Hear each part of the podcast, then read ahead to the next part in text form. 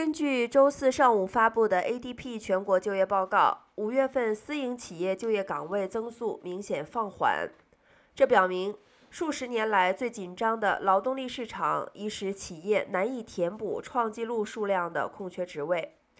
五月份私营企业仅增加了十二万八千个工作岗位，远远低于此前 Refinitiv 预测的三十万的岗位。这是自2020年4月疫情爆发以来最糟糕的一个月。这一数字同时也比4月向下修正的20万两千个大幅下降。